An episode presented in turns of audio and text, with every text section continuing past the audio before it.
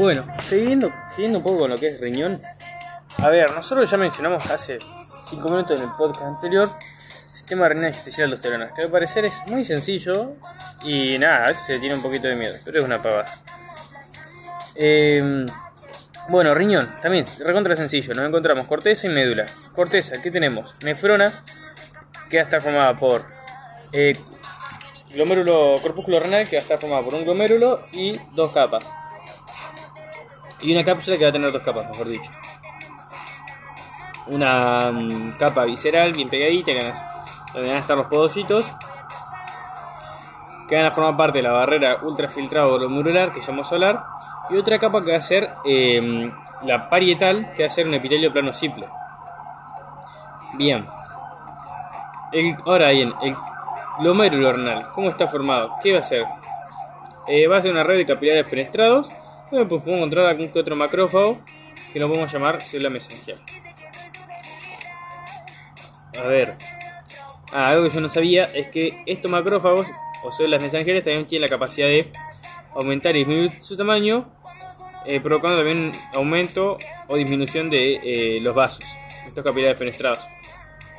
Y ahora hablamos de capilares fenestrados y mencionamos que la capa eh, visceral de, de la cápsula había podocitos. Entonces, en la capa visceral, que es la que está pegada al glomérulo, hay podocitos. Células que llaman podocitos. Que forman parte de una barrera, barrera ultrafiltrado glomerular. Y dentro del glomérulo hay capilares fenestrados. Entonces tiene sentido esta barrera, porque estos podocitos están rodeando los, están rodeando los capilares fenestrados, van a hacer una barrera con estos capilares. ¿Cómo está formada esa barrera? Bueno, por capilar fenestrado, su membrana basal, membrana basal, eh, perdón, las prolongaciones de los podocitos. Entonces, capilar fenestrado, membrana basal de capilar fenestrado, eh, los pedícelos de los podocitos y el podocito. Así de sencillo. Algo, un dato de color. Va a haber espacios entre cada pedicelo podocito. Se le llama hendidura de filtración. Cada hendidura posee un diafragma y el diafragma posee pasen moléculas, eh, no sé, no, no mucha cantidad de moléculas. Pero la particularidad es que encima estas molécula- moléculas tienen que ser carga negativa. Por lo tanto, van a pasar, por ejemplo, glucosaminoglucanos, pero no van a pasar, por ejemplo, proteínas.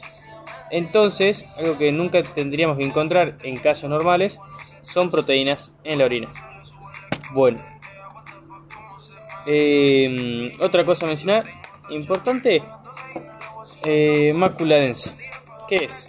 Van a ser células de un túbulo contorneado distal que está cerca del eh, corpúsculo renal que cambian su morfología de plana a cilíndrica y además empiezan a medir los niveles de cloruro de sodio. Cuando está bajo, secretan óxido nítrico, estimulan las células extralumbrales y sintetizan renina para que se desate todo el sistema renina angiotensina aldosterona y aumente la presión arterial. Bien, ¿qué más? Eh, ah, bueno, eso es todo por eh, glomérulo y todo lo que encontramos por ahí cerca. Todo lo corpúsculo por ahí cerca. Vamos con eh, túbulos. Tenemos un túbulo contorneado proximal y uno distal. El proximal va a ser el que está más cerca de lo que es, eh, o el, que, el primero que recibe está este ultrafiltrado. Entonces va a tener, eh, va a tener que ultrafiltrar o reabsorber más cantidad de iones. Por lo tanto va a tener más gasto de ATP, por lo tanto va a tener más mitocondrias, por lo tanto va a ser más acidófilo. Y además va a precisar más especialización de membrana, entonces más microvellosidad. Que creo que es eh, ribete en cepillo, si no me equivoco. A ver. Bueno, no la tengo acá, pero me parece que es ribete en cepillo. Pero no lo he escrito. Cuestión va a tener más microvellosidad, entonces la luz va a ser más sucia. Entonces, este, este túbulo contorneado va a tener la particularidad de ser bien acidófilo y con la luz muy sucia, porque va a tener mucha microvellosidad. A diferencia del otro túbulo, el túbulo contorneado distal, va a tener luz un poco más limpia, porque no va a tener que reabsorber tantos iones, por tanto no va a tener tantas microvellosidades. Y a la parte de no tener que reabsorber tantos iones, no va necesitar tanta energía, entonces no va a tener tantas mitocondrias, entonces no va a ser tan acidófilo, por tanto va a ser un poquito más pálido. Y esa es la forma de distinguirlos. Bueno, eso es todo por corteza.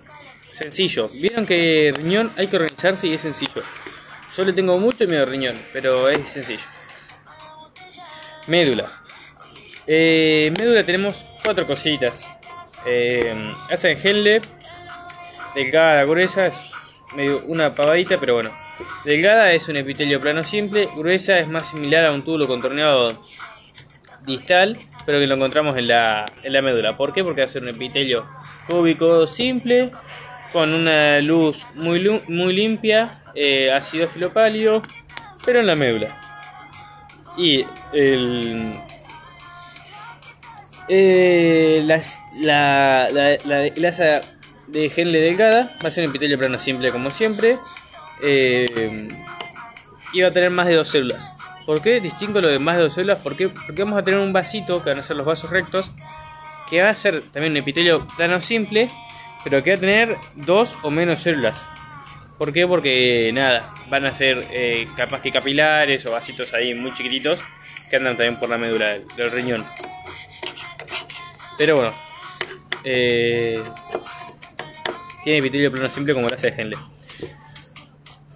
Conducto colector es un epitelio cúbico simple de gran cantidad de células, luz limpia y lo que tienen es un halo perinuclear. Eso es muy importante para distinguirlo y eso es lo que lo diferencia también del ala de gel gruesa. Asa de gel gruesa. Eh, el halo perinuclear es muy importante y eh, límites intercelulares claros. Bueno, eso es todo. Papila renal. Ah, es una pavada, no hace falta. Un dato de color, el conducto colector también lo podemos encontrar en la médula, en la corteza digo. Y... Y bueno, un dato de color, el que... Mm, el científico que desarrolló el concepto de sistema de renina extensión aldosterona, es decir, regulación de presión arterial, ni más ni menos, ¿quién fue? Raúl Menéndez, argentino, discípulo de Bernardo José, otro argentino que fue premio Nobel, no sé si le suena. Y bueno, son importantes los argentinos esto de la presión arterial, el corazón, J. Bueno, nos vemos en una próxima entrega. Hasta pronto.